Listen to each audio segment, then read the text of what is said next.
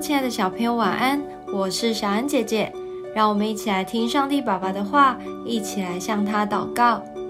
诗篇二十六篇六到八节：耶和华啊，我要洗手表明无辜，才环绕你的祭坛。我好发称谢的声音，也要述说你一切奇妙的作为。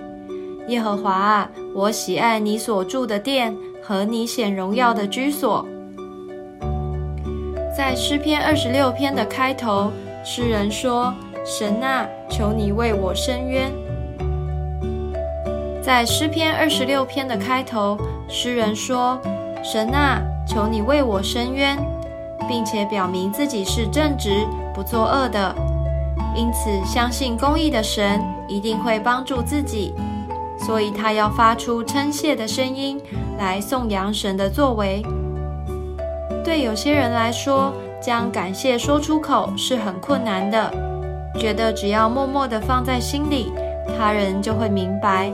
对神也是如此。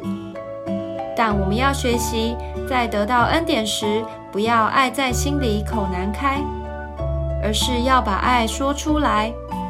不只说出感谢神，还能够将所得到的恩典具体的描述出来。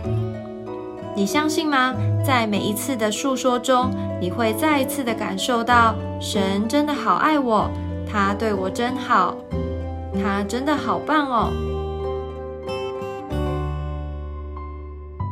只要常常思想神的作为，就能常常感谢，常常赞美。